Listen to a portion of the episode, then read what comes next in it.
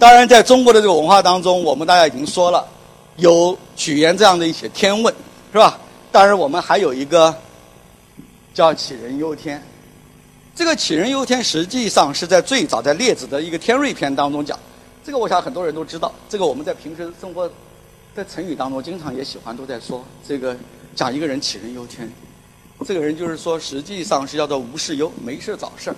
杞国有人忧天地这个呃崩坠，声望所及，飞行失意。他就是整天想着这个天会不会掉下来。那么这个在我们现在讲这个是当时写这个的时候，你可以看出来好像蛮中性的，但是后来是变成一个贬义词了。这个人没事找事儿，这个真是一个无事忧，整天想天会不会掉下来，天怎么会掉下来？天就在上面盖着，是吧？这个这个这个天是。但实际上，这个实际上从某种程度上也阻碍了中国科学，就是现代科学在中国的生根和发展。实际上，天坠问题是一个最严肃的科学问题，天会不会掉下来？我们后面会讲到，所有的最重要的大的这个，从古希腊开始，从亚里士多德考虑过这个问题，到了牛顿考虑过这个问题，最后拉普拉斯、康德一直到爱因斯坦都考虑过这个问题。所有人都考虑过天坠问题，天坠问题实际上是对科学的发展。起了非常非常重要的作用，这是一个很严肃的科学问题。如果你能回答这个问题的话，那么实际上很多科学的东西你都能够得到一些解释。那么这个是一个最重要的。那么我下面会给大家来稍微做一个解释。好了，这个科学我想又回到从这个又回到古希腊了。我我给学生讲课经常讲希腊，所以同学也都很多人都知道我今天是不是要讲希腊了？因为我们一讲到现代科学，就是言必称希腊。那么我当然今天很讲的比较短，是吧？这个是克里特岛，整个这个是这个是巴尔干半岛，这个有两个大的，这个我们不去管它了。那么实际上这边是大家都知道，在这个东地中海的这个东边这个地方是叫做小亚细亚，就我们现在的土耳其。很多人可能喜欢旅游的人都去过这边，在这个地方有一个这个小整个这个小亚细亚这个海岸有一个最早有一个城邦，当时。这个整个这个希腊进入这个城邦社会以后，在那个时候，城邦时期那个时候密密布布，这个那个时候整个跟我们的战国时期一样，整个希腊半岛上面，它经过一次民族的这个大大迁徙，整个那个时候都是一个城邦。那个时候实际上是一个叫做相当于是一个城邦时期。那个城邦时期跟我们战国时期是一样一样，它的一个整个一个基础就是这种多神教，每一个城邦之间，它都有一个它所崇拜的一个神。是吧？他都有一个他所崇拜的神。那么这些之间虽然他们互有一些冲冲突，那些甚至这些城邦之间非常近，是吧？对啊，甚至是这种鸡犬声都是可以相闻的。但是他们也有一些冲突，但他们实际上那个时候的整个民风非常淳朴，他们喜好争辩，是吧？他们也通商，整个那个时候的气氛。那么在这个地方有一个很小的这么一个城市叫做米利都，那么这个当中就诞生了第一个我们现在讲讲的这个。科学的这个，实际上实际上是应该说起来，我们的自然科学的奠基人第一人，对啊，我下面会要提到。那么实际上在这个这个米利多的这个边上有两座岛，实际上也很重要，一个叫做罗德岛，一个叫做萨姆斯岛。这两个岛上也有两个最重要的两个，实际上跟我们天文都有关系的人物。那么第一个是米勒的这个这个米利多的泰勒斯。那么我们刚刚说的这个语境都是在神话的语境当中去解释这个宇宙的这个起源的。那么到了这个米利都的这个泰勒斯这儿，他就抛弃了这些古创世神话当中的这些超自然的神灵的这些概念，是吧？这些超自然的神灵概念，他致力于用自然的原因来解释这个万物的本源，它实际上是奠定了现代科学的这种理性科学的自然科学的一个基础。你现在去看他当时的那些东西，当然他的所有的著作都已经失传了。虽然当然你可以留下来，从别人的这些所引用的这些当中，你能看到他的一些东西，但实际上你现在看非常幼稚。但实际上在当时的年代来讲，他迈出这一步非常非常艰难，是吧？他至少他当时，我们一讲哲学有两个最重要的领域，一个是本体论，一个是方法论。那么他第一个，他给出了一个本体论的东西，他当然是。首先就是说，所有的这些自然发生的这些现象，火山爆发呀，这些甚至等等等等各种现象，他认为都是有自然原因造成的，而跟这个神无关，是吧？我们原原来解释总是跟海洋之神啊、雷电之神啊，总总是跟这个神的这个脾气有关。这个神，这个神一发怒了，这个天这个地上就要开始倒霉了，总是要有一些自然灾害出现。他没有，他说这个是自然的东西。那么那个时候大家都知道，总是从混沌开始，最后有海洋之神。大家他的一个最重要的模型就是这个本体的模型是万物起源于水，是吧？那么他当然也曾经也发展发明了很多重要的方法，科学的方法呢。他给出了天文现象日食的预言，也根据几何学原理测量金字塔的高度，对吧？那么他也根据天象能够预言当时的这个他们的感，当时这个橄榄的这个丰收，最后实际上不是是应该是橄榄还是吃葡萄，我忘了。他当时还通过这种天文的预测，当时那年是一个好收成，还通过这个东西大大的赚了一笔钱，是吧？这个是一个非常聪明的一个，是吧？这个我们现在经常说他是这个现代科学的这么点亮这个理性之光的第一人。好了，那么我下面会很快的就是说。想讲到，那么在最重要的两个后面就有希腊整个哲学文化当中就诞生了很多关于宇宙认识的这些模型，这个已经超越了原来的这种神话的这种思维，我们换了另外一个语境，是吧？我们并不把宇宙的本源追溯到奥林匹斯山上的诸神上面去，我们把它回归到这个自然的原因，有两个最典型的模型。实际上，我这边稍微提一下，实际上有很多各种各样的宇宙模型。当时，我这边首先提一个最重要的，这个当然我们现在说起来，这是属于唯心主义的，是吧？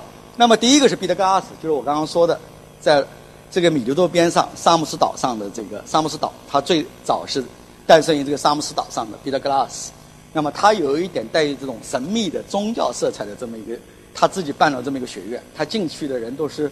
他那个里面的人都现在我们说起来都是神叨叨的，就像这个一个一种传教士、一种秘密组织一样，是吧？那么他呢，当时就是说一个最重要的发现，就是说他当时通过看到一个打铁匠打铁的声音，通过不同的长短的这种铁敲打的声音，他听出来不同长短的这种金属声会发出不同的频率。他最后就发现，就发现这个弦长。比如说，这个长度跟它的这个声音的频率之间会有某种内在的联系。那么他后来又发现了一种最重要的现象：如果不同长度的，如果按照一定的比例的东西敲打的话，它会产生一种和声。这种和声非常非常好听，非常非常悦耳，人让人这种这种感官能够感到愉悦的这么一个东西，他认为这是宇宙当中最本源的东西，所以他就认为这种长度之比可能。天上的所有的行星，它的行星运动轨道，它的半径的大小之比，它的所有这些东西都跟这个和声有关。那么当然很多人是听不到，他所有他们这个教派的人都能够，那个时候都有一个概念，就是说我们都听不到，只有我们老师能听到，所以他能听到这个宇宙的和声，其他人都听不到，只有他能听到。那么他一直强调宇宙当中存在这个和声，就是说万物它是用，他就认为万物的本质。所有的东西我们看的都是表象，万物的本质是数，就是我们想讲的这个数，这个数是最重要的。那么还有一个很重要的一个，大家知道，大哲学家柏拉图的，是吧？这个我就不去细讲。那么他的这个办了一个柏拉图学院，那么他的认为是几何统治了宇宙万物。那个时候他找到了一个最对称的，大家知道，那个时候有这个正四面体，是吧？有正四面体，有六面体，六六六面体就是正方体，有八面体。有这个十二面体，有二十面体，那么他就认为这几种五种东西就代表着宇宙。实际上用这种东西来解释，实际上这个宇宙的本源，它和这个这五种不同的东西，它是和这个水火土气，它它已经超出了我们原来讲的只是诞生于水，它用水火土气四种元素来构成这个宇宙的本源。然后呢，它还加了一个，那么这你刚刚说这种东西有。那个时候已已经知道了存在这样这样一些对称的东西。那么还有一个怎么？他把十二面体认为就是宇宙，是吧？那么后来当然到了亚里士多德这儿，这个第五种东西，这个宇宙的概念实际上变成了一种我们现在就叫做 quintessence，或者叫做精致，或者叫以太，就变成一种叫精致的物质。这种实际上会在我们大家有没有看过一部电影？好莱坞又是一部电影，叫《Fifth Element》，就是说第五元素。我想很多人都早看过。是吧？这就实际上是第五元素，就从这儿来的。那么，除了四种基本的成分以外，还有一种第五元素，是吧？那么这个，但是他认为，这个背后，这种所有的元素的背后，实际上最重要的是几几几何学，用几何来解释所有这些现象。那么这个实际上他就认为所有的感官世界都是表象，实际上都是我们看到的东西。实际上背后真正统治这个世界的是几何学或者是数，是吧？这这个当然我们现在经常批判他，说他是唯心的观念。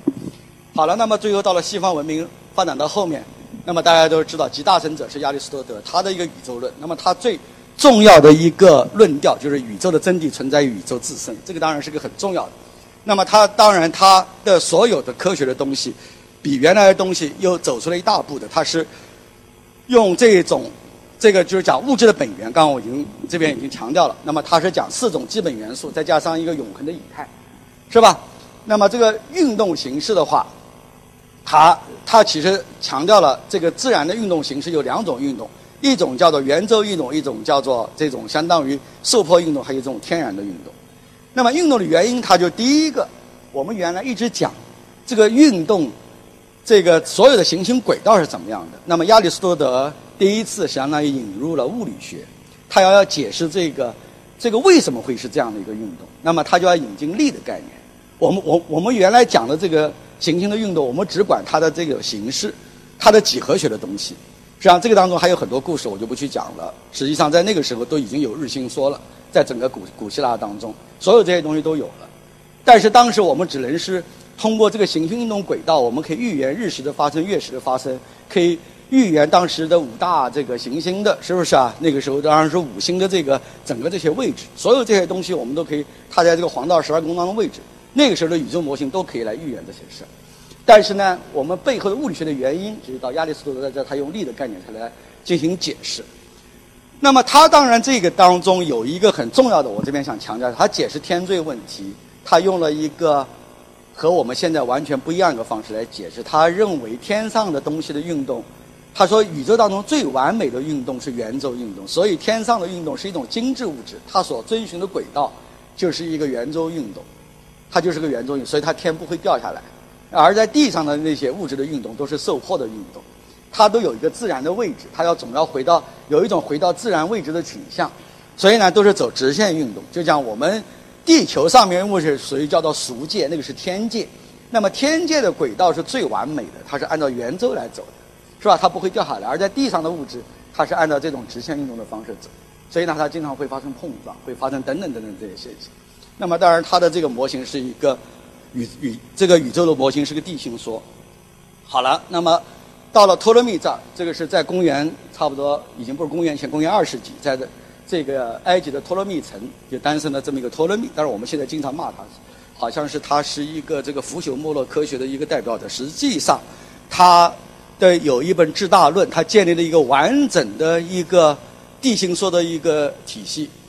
那么，这个他有的最重要的著作叫《智大论》，他是古希腊天文学之大成。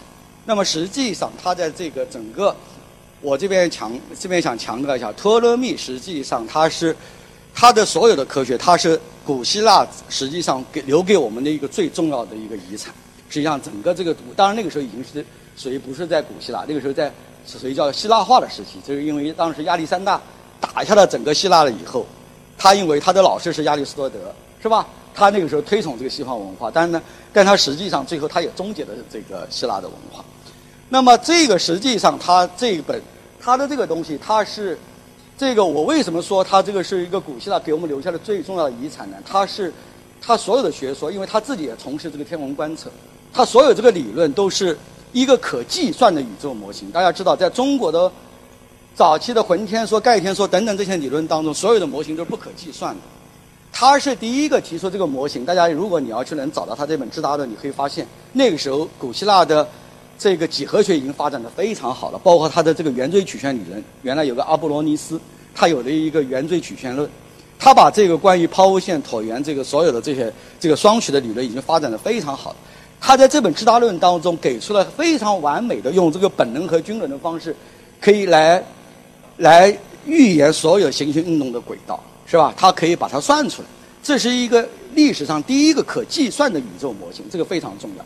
并且还有一个最重要，它的一个成就，是它是这个天文观测和理论相结合的一个典范，因为他自己做天文观测，他所有的这些模型都是基于，都是建立在这个观测的基础上，是吧？那所以我就说，托勒密的学说实际上是人类在最早的希腊文明留给我们最重要的一个遗产，是吧？这是最重要的遗产。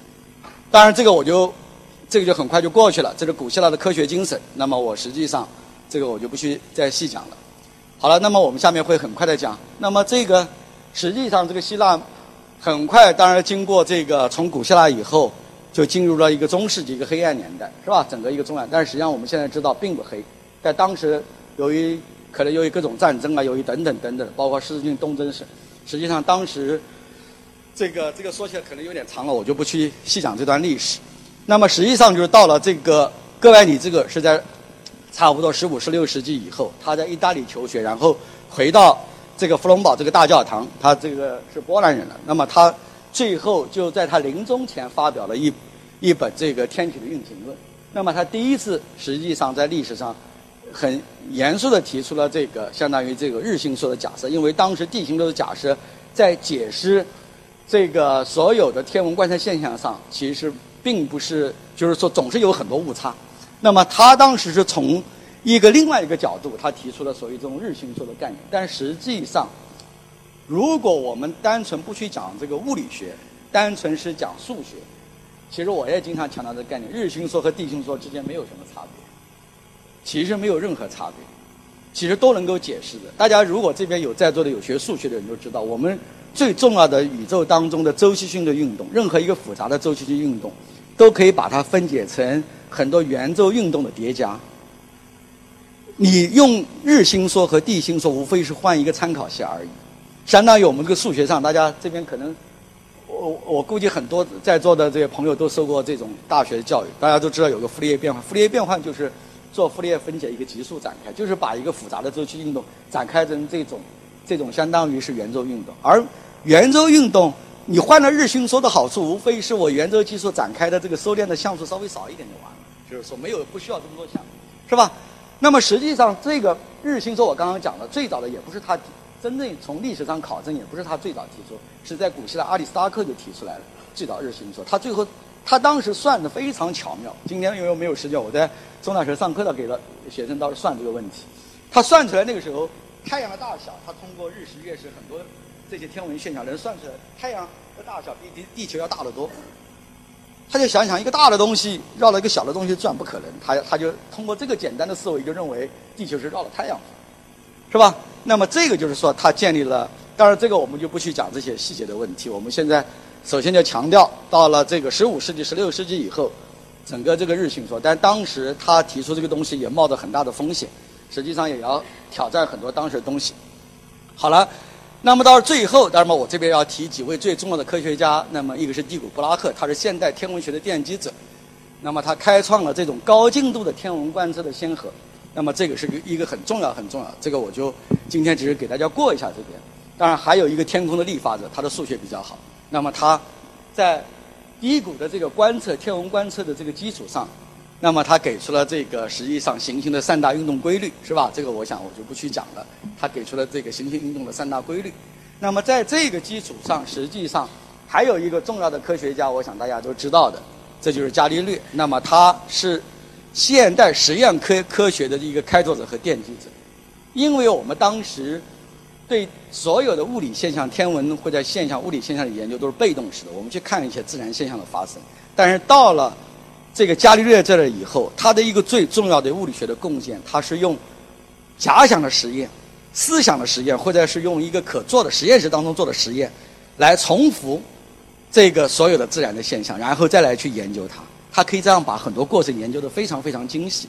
那么他著名的比萨斜塔实实验等等等等的，那么他实际上是有这么一个很，就是说有一些很重要的一些成就，是吧？那么他也是第一个。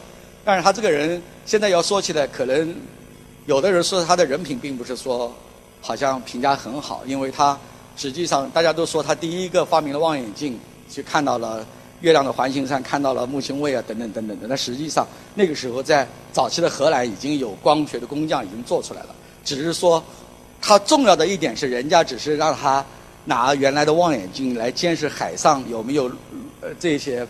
这个入侵的敌人有没有这些来犯之敌？而他把这个望远镜，他重新磨了以后，他去看天空，是吧？他去看天空，这是他最大的一个成就，是吧？这就是我们说这个伽利略。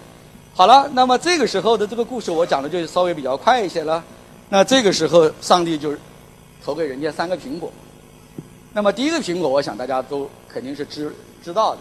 那么它实际上就是亚亚当和夏娃。那么它激发了它的象征意义，就是激发了人类的这一种实际上这种潜在的这种欲望，是吧？这种求知欲，是吧？这种探求这个未知奥秘的这种好奇心，他把这个东西给人类给激发出来了。那么第二个苹果呢，肯定是砸向牛顿。我想很多人都知道，这苹果树下的灵灵感。那么最后，它奠定了整个现代科学的、整个现代物理学的一个基础。那么这个是也是一个工业化革命时代的一个相当于的一个开端。好了，那么还有一个苹果砸向谁呢？那我想很多人都知道的，在这边肯定是砸向了乔布斯。那么这个也是信息化时代的一个标志。那么实际上，它也代表了人类几个最重要的这么一个文化文明。相当于的这么有这种表征的这么一个时代。好了，那么实际上我这边会很快的给大家讲一下这个牛顿的统一理论。那么大家都知道，他把天界和地界的东西给统一起来了，他就不不愿意相信，他就是说否认了原来亚里士多德说的天上和地上最遵从不同的运动规律。他认为天上和地上运动的规律全部都是一样的。那么天为什么不会掉下来？就是最早。是有有人，当然这个东西他最后当然从从牛顿，当然他最后因为他是反映这个上帝的，他是上帝给的第一推动，必须要有一个第一推动，给他一个横向运动速度足够大的横向运动速度，只要一个横向大的运动速度了以后，那么呢你这个地球虽然有引力把它拽下来，但它又由于速度很大，它就绕到这个天上就转起来了，这个就是他解释天为什么不会掉下来一个重要原因，但是他最后的。把第一推动的概念又推给上帝了。那么最后，这个故事到了拉普拉斯啊，到了这个康德，到了很很多这个后面这个故事，我今天就不去讲了。这这个是又是一个非常非常 long story。那么它实际上可以来解释为什么天不会掉下来，这个是一个最重要的。下面我就很快的就过一下了。那么到这个后面，当然在十九世纪的时候，一个最重要的理论就和电磁光的理论，这个跟我们生活都密切相关的。我们现在拿的所有的手机。相机所有的用的，只要跟电有关的东西，都是基于这个麦克斯韦尔的这个经典的这个理论。它实际上奠定了现代科学的一个最重要的、一个最漂亮的这么一个这么一个学说。当然，还有一个是跟我们也有关的，就是工工业时代、蒸汽时代的一个最重要的，就是布尔兹曼这个熵增率，它是用来描述一个孤立系统的一个它的一个演化，是吧？这个我们所有的现在讲的这些。呃，这些发电装置啊，这些就是说电气装置有很多用用这个一些东西用来做工的这些装置，那那都跟这个理论有关。那么今天由于时间关系，我也不不，今天我也跳过这些东西来讲。那么实际上，当然一个很重要的关于时空的理论，就是在二十世纪初所建立的，爱因斯坦所建立的关于这个时空和引力的统一理论。那么这个是实际上是一个很重要的，从狭义相对论到广义相对论。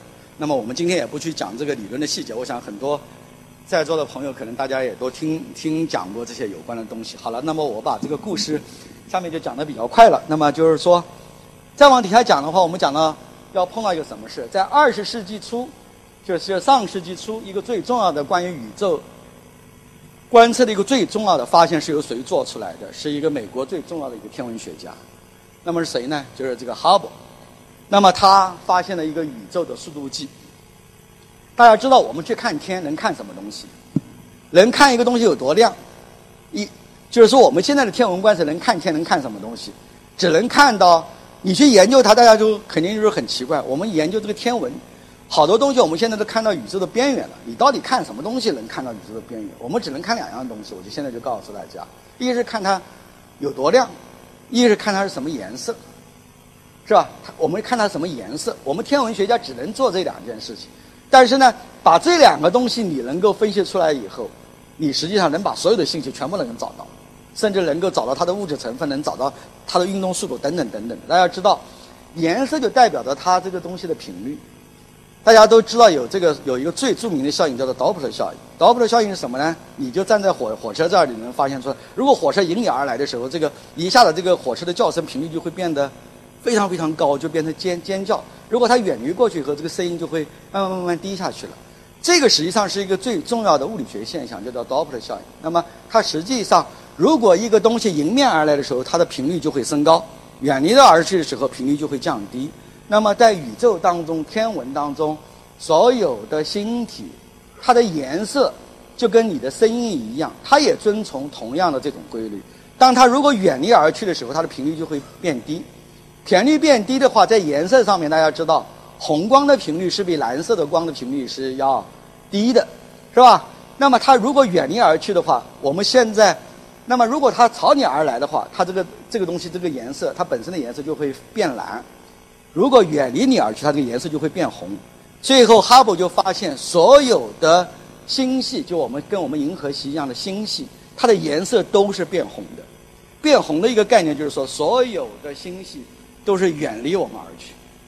那么这个时候，并且它的这个远离我们而去，它的远离的速度是跟它的和我们的距离是成正比的。如果我能把它颜色的变化测出来，那么我如果能够把这个颜色变化，我就能把它速度测出来。速度测出来以后，我就能把它的距离给测出来，因为它的这个这个颜色变化是跟距离成正比的，是吧？那根据这个哈勃定律，那么我就用这种方法，我就能够测出来。非常非常遥远星系的距离，这个就是我为什么叫讲这个叫宇宙的速度计。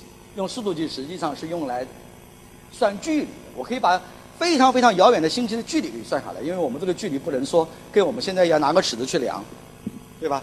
好了，那么这个时候他就发现这个通过这个就发现宇宙的膨胀，所有的星系都是远离我们而去。那么这个是他最早通过这种光的这个颜色，星系的颜色可以看出。好了，那么大家都知道，在这个之后。就诞生了一个最重要的理论，我想这个理论大家都看过这部电影。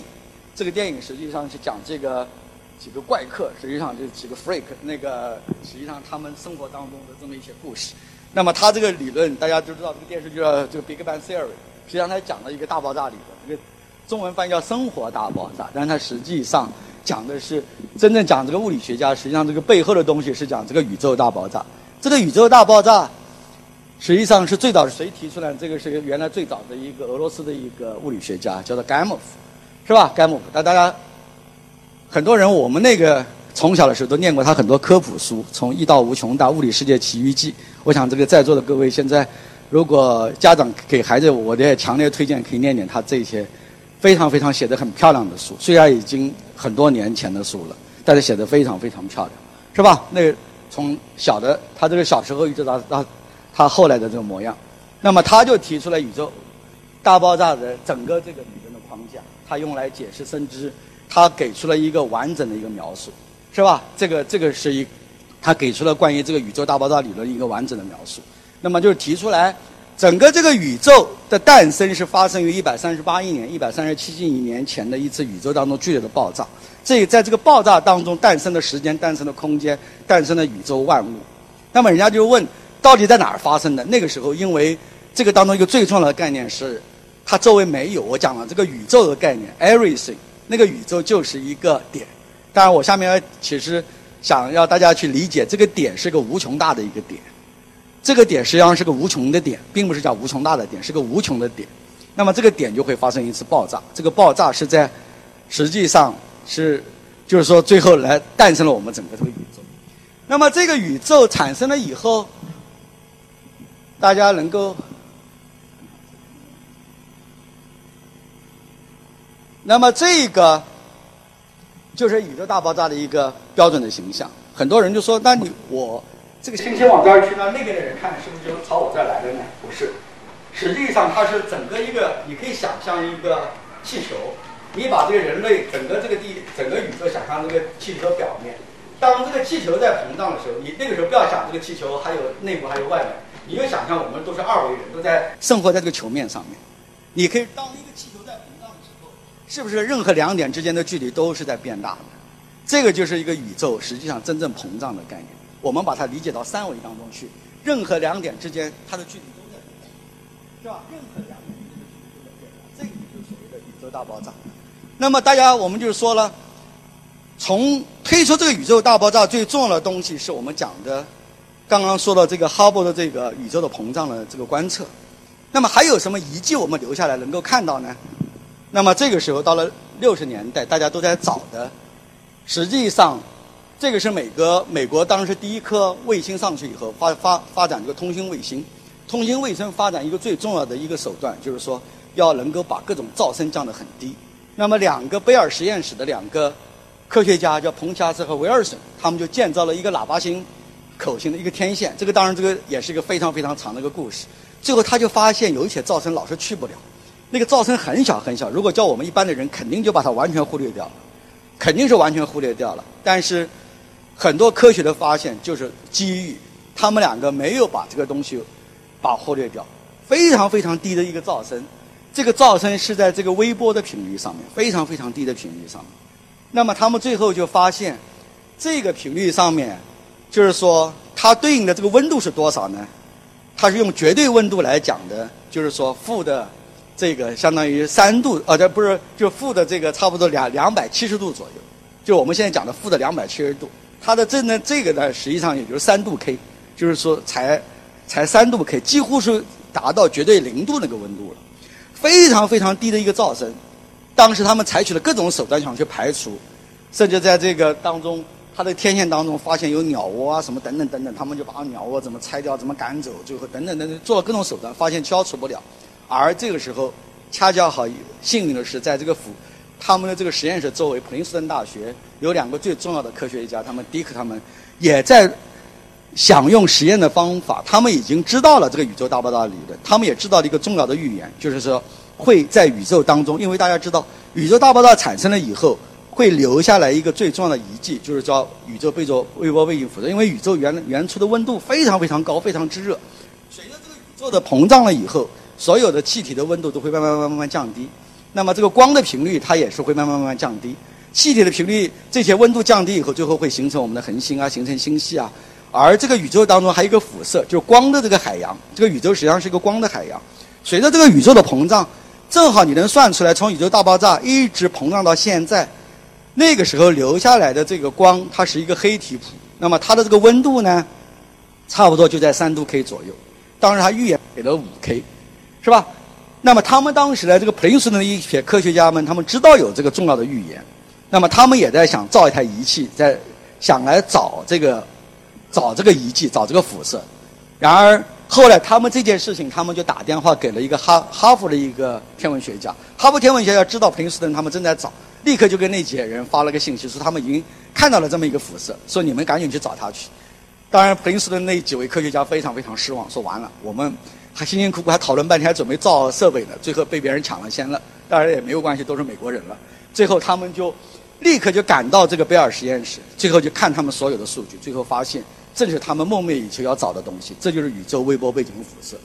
最后他们在同一期的美国物理天文学的这个刊物上就发表了两篇文章，一篇文章是普林斯顿写的，是来解释这个宇宙微波背景辐射；另一篇只有两页纸，这是得诺贝尔奖金的工作，并不需要。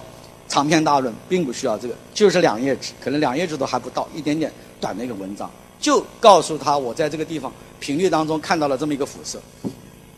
这个辐射当然我们最后在七八年获得了诺贝尔物理学奖。大家就问了，当然这个当中天上有很多噪声，大家很多人问，那我们能不能看得到？我告诉你，你回家就能看得到这个，你能看到当时宇宙大爆炸留下来的遗迹。实际上你非常简单，你在你的。回家打开你的，打开你家的电视电视机，你调一个没有频道的地方，在微波波段，你去调到一个没有，那边那边全部都是雪花点的，就是没有任何频道的地方。我就告诉你，这个雪花点当中，只要你调到这么一个频率上，差不多有百分之一的雪花是由宇宙大爆炸留下来的东西，有百分之一的雪花就是宇宙大爆炸留下来的东西。现在可以算出来的，就告诉你就是这样。当然，当时你要从这个所有的噪声当中把这个百分之一的东西给提取出来，非常非常难。但是我就说，你们回家以后要有兴趣的说，哦，这是原来宇宙创生时期留下来这么一个遗迹，让人感觉非常非常震撼，是吧？这就是非常非常震撼的一件事情。好了，这个底下就有这样的。好了，那么我刚刚讲了天坠问题，那么大家有没有人担心？不太喜欢这个宇宙的膨胀，爱因斯坦就不喜欢宇宙膨胀，他认为这个宇宙。他的观点就有点保守了，他说这个宇宙怎么能膨胀呢？所以呢，在他的理论当中会自然导出来宇宙一定要膨胀，所以呢，他又给他的这个宇宙当中，在他的理论爱因斯坦的相对论当中，他又多加了一项，叫做宇宙学常数项。有了宇宙学常数项以后，他就能够让这个宇宙不膨胀，可以形成一个叫做稳恒态的宇宙。